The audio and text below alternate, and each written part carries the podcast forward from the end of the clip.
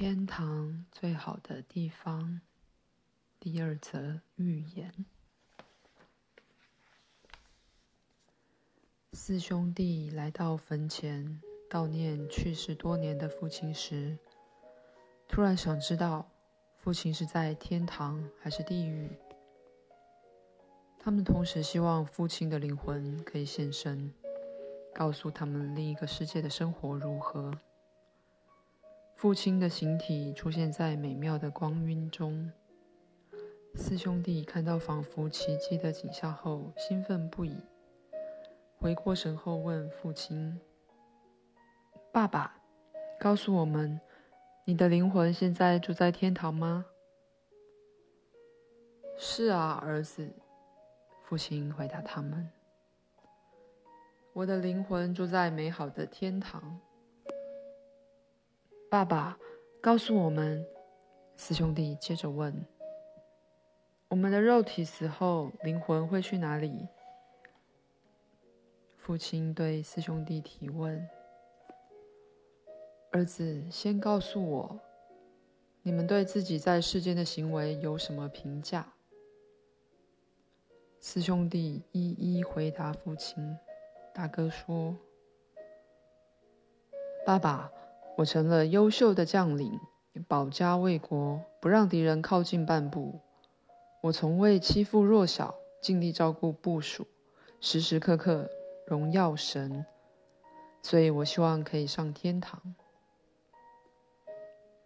二哥回答父亲：“我成了赫赫有名的传教士，向世人传播良善，教导他们荣耀神。”我的成就超越同才，享有崇高的地位，所以我希望可以上天堂。三弟回答父亲：“我成了家喻户晓的科学家，发明很多器具，造福人类，盖出很多有用的建筑。每次的建筑规划都是赞美神，歌颂并荣耀他的名字。”所以我希望我也可以上天堂。四弟回答父亲：“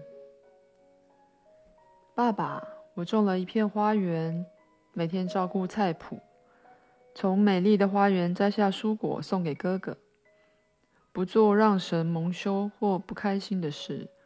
所以我希望可以上天堂。”父亲回答儿子。儿子啊，你们的灵魂都会在肉体死后上天堂。父亲的形体消失了。过了几年，他们死后，灵魂在天堂乐园中相遇，唯独不见四弟的灵魂。三兄弟开始呼喊父亲。等他出现在美妙的光晕时，他们问道：“爸爸，告诉我们，为什么四弟的灵魂不在天堂乐园？”我们上次在坟前与你说话后，世间已经过了一百年。儿子，别担心，你们的四弟也在天堂乐园，只是目前不在你们身边，因为他正在与神沟通。父亲回答儿子。又过了一百年，兄弟在天堂乐园再度碰面，却又不见四弟。三兄弟开始呼叫父亲，等他现身时问他：“又过了一百年，四弟还是没来见我们，也没人在天堂乐园看到他。爸爸，告诉我们，四弟去哪里了？”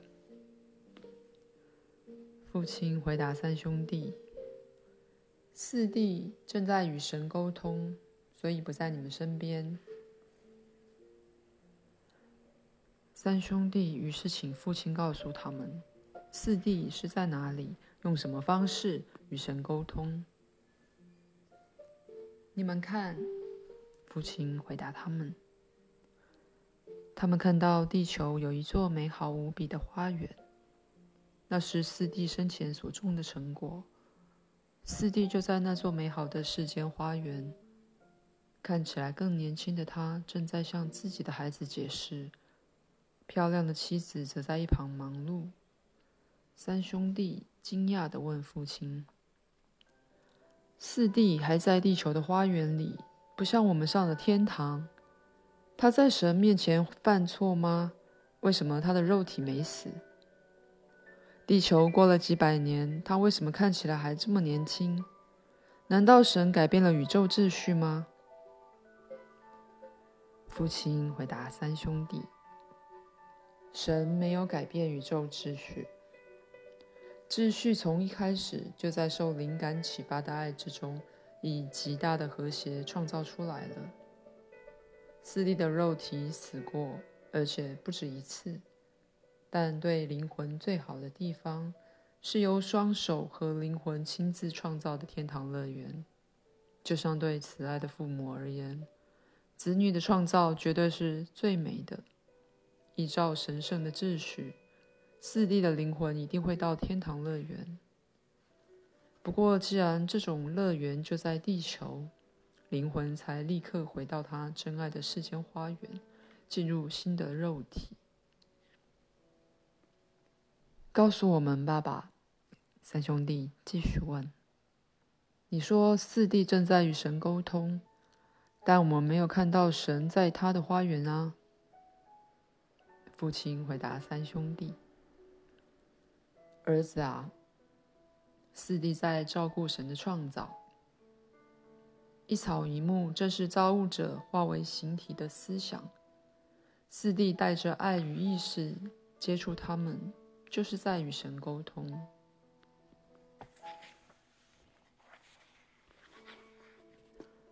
告诉我们，爸爸，我们还能以血肉之躯回到地球吗？”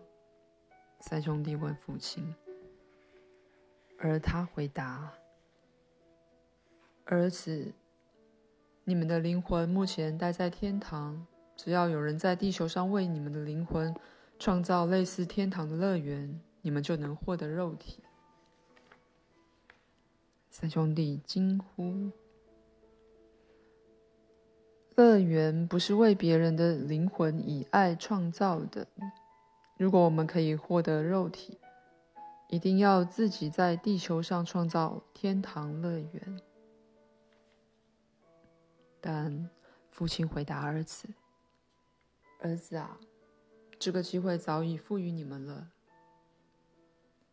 父亲回答后默默远去，但三兄弟再次呼喊父亲，问他：“亲爱的父亲，告诉我们，你在天堂乐园的哪里？”为什么你要离我们远去？父亲停了下来，回答三兄弟：“你们看四弟的花园，它旁边有棵茂密的苹果树，已经盛开。树下的小摇篮躺着一个漂亮的小婴儿，他才刚起床，在挥挥小手，而我的灵魂就在他的体内。”毕竟，这座美好的花园是由我开始创造的。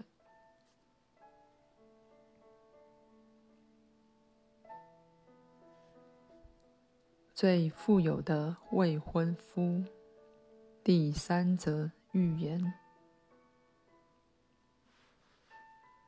接下来的这则寓言，我会稍微改编一下，让它比较符合现代的时空环境。某个村落住了两户相邻的人家，两家人彼此熟识，开心地在自家土地上耕耘。每逢春天，两家的花园都会盛开，各自的小树林会长高。他们各有一个儿子。孩子长大后的某一天，两家人聚在一起享用大餐。吃饭时，他们做了一个坚定的决定，让儿子掌管所有家务。之后就让儿子决定要种什么吧。我和你，我的朋友，不能对他们使眼色、提示或甚至反对他们。其中一人说：“没问题。”另一人说：“放手让儿子随心所欲地改建房子，自己选择衣服，以及决定需要哪些家禽和其他家当。”好，另一人回答。就让儿子独立自主，自己选择合适的妻子。我的朋友，我们在一起帮儿子找对象。两人于是做出决定，妻子也支持他们。两家人开始接受成年儿子的管理，自此开始有了不同的生活。一家的儿子变得非常活跃，总是想到身边的人，村里因此把他视为第一。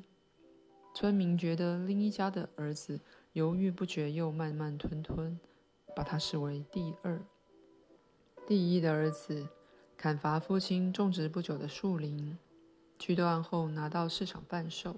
他买了一辆小车取代马车，以及一辆小耕耘机。他变得很有生意头脑，算出来年的大蒜价格会飙涨。后来还真如他所言，他拔掉自家土地的所有作物，改种大蒜。父母履行之前的承诺，在各方面尽力帮儿子。一家人靠着大蒜赚了不少钱，聘请建筑工人用先进的建材盖了一栋大宅。不过，有生意头脑的儿子没有因此懈怠，反而从早到晚思考春天种什么作物比较赚钱。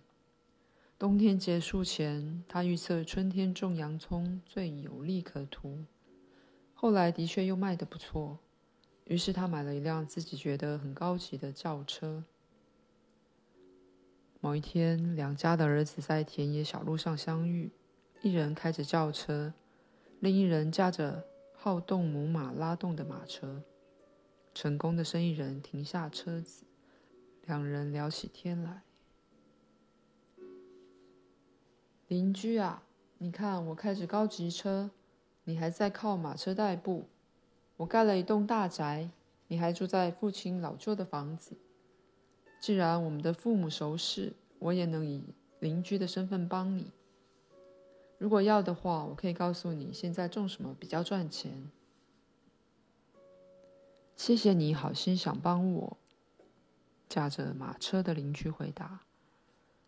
但我很珍惜现在的思想自由。我没有要妨碍你的思想自由，只是真心想要帮你。谢谢你真心想要帮我，亲爱的朋友。但思想自由会被没有生命的东西剥夺，比如说你现在开的车子。车子怎么剥夺自由？它可以轻而易举地赶过你的马车。多亏有了车子，我能在你进城前就把事情做完。是啊，你的车子确实可以赶过我的马车，可是你得坐在驾驶座，时时刻刻抓着方向盘，一路上不停地切换某些东西，紧盯仪表板和前方的路况。我的马儿虽然比你的车子慢，但我不需费心驾驶，所以思考不会分神。我还可以睡觉，马儿会自己载我回家。你说车子还有加油的问题。但我的马儿会自己去牧场吃草。话说回来，你现在开车赶着去哪里呀？我要买一些备用零件。我知道自己的车哪里快坏了。所以你很了解这种技术，甚至可以精准的预测所有损坏吗？没错，非常了解。我上了三年的专业技术课程。如果你记得。我之前有邀你一起去上课，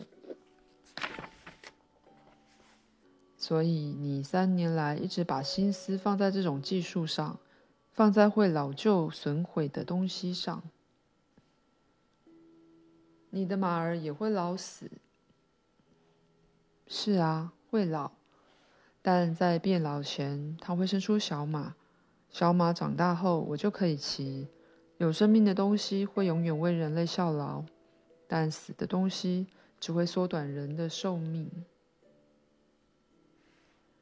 全村的人都在笑你的观念，他们觉得我成功又富有，而你只是靠父亲的钱过活。父亲土地上的树木和灌木品种，你连换都没换过。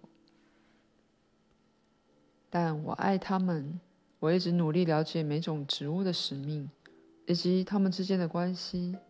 我用我的眼神和碰触，使开始凋零的植物重获生机。现在每逢春季，所有植物都会盛开，不需外力的干扰。他们一心期待在夏季和秋季供应我们果实。朋友啊，我只能说你真的很怪。生意人叹了一口气：“你所有心思都在照顾及欣赏你的家园、花园和花朵，又说自己的思想自由不受限制。”是啊，为什么需要自由的思想？这有什么好处？这样我才能了解所有伟大的创造，为了让自己更幸福，为了帮助你。帮助我？你在想什么啊？我可以娶到村里最好的女孩，所有女孩都会为我疯狂，她们都想变富有，住大房子，坐我的车。富有不等于幸福，贫穷就会幸福吗？贫穷也不好，不是富有，也不是贫穷，那是什么？人人都要恰如其分，自给自足也是不错，必须意识到周围发生的事，毕竟幸福不是一蹴可及。生意人露出一抹微笑，很快地继续上路。一年后，两人的父亲再度碰面，决定为儿子介绍对象。他们分别问儿子想娶村里的哪个女孩。有生意头脑的儿子回答父亲：“爸爸，我喜欢村里长者的女儿，想把她娶回家。”儿子，你的选择很棒。村里长者的女儿是这里公认最美的人，邻村和外地来这儿的人看到她都会为之惊艳。只是她的性情有点古怪，她的想法很特别，连父母都猜不透她。虽然有些人觉得她很怪，每个村落却有越来越多女人来找她求助，请她治病，甚至带孩子来见这位。年轻的少女，那又何妨，爸爸？我又不是无能之辈。全村没有房子比我们的更宽敞，没有车子比我的高级。况且，我还看过他两次意味深长地盯着我看。另一个父亲问儿子：“村里你最喜欢哪个女孩？”儿子，儿子回答。我喜欢村里长者的女儿，爸爸。他如何看你呢，儿子？你曾看过他用爱的眼神看你吗？没有，爸爸。我与他碰巧相遇时，他总是低下眼神。两家人同时决定为儿子做媒。他们走进他家，彬彬有礼地坐着，而长者请女儿出来。告诉他：“女儿啊，你看有两个媒人来家里，他们的儿子都想娶你为妻。我们决定让你从两人之中选出如意郎君。你现在可以告诉我们答案吗？还是要考虑到明天早上？”爸爸，我已经在梦中考虑好几个早上了。”少女小声地说。现在就可以和你们讲答案。说吧，我们迫不及待了。美丽的少女这样回答前来的媒人：“两位父亲，谢谢你们的关注，谢谢你们的儿子想与我共度余生。你们的儿子都是人中之龙，或许很难选择要把自己的命运托付给谁。不过，我想生孩子。”希望孩子过得幸福、富足，希望孩子在自由和爱中成长，所以我爱的是最富有的人。生意人的父亲骄傲的起身，另一个父亲则低头坐着。然而，少女走向第二个父亲，跪在他的面前，眼神低垂的说：“我想与您的儿子一起生活。”长者起身，他希望看到女儿嫁进村里最富有的人家，所以严厉地说：“女儿啊，你原本说的不错，你的理性思考让爸爸很开心。”但你怎么不是跪在村里最富有的人家面前呢？村里最富有的是另外一个，是他呀。长者指着生意人的父亲，继续说道：“他们的儿子盖了一栋宽敞的房子，有车，有耕耘机，还有钱。”少女走向父亲。回答他严厉又让人困惑的话：“爸爸，你说的当然没错，但我说的是孩子。你刚说的那些东西对孩子有什么用？他们长大后，耕耘机会坏，车子会耗损，房子会破败。或许吧，或许你说的没错，但孩子会很有钱，可以再买新的耕耘机、车子和衣服。”我想知道多少才叫很有钱？生意人的父亲自豪地摸摸胡须，缓慢而郑重地回答：“小儿有钱的程度，如果家里所有东西想再多买三个，他可以一次买完。还有邻居的那些马鸭，他不只买得起两匹，甚至还可以买好几匹，塞满马厩。”少女温和的低垂着眼神回答：“祝您和令郎过得幸福，但世界上没有钱买得到父亲的花园。那里的每根树枝无不带着爱，指向耕种花园的人生去。钱也买不到马儿的忠诚，他们像小马一样跟孩子嬉戏。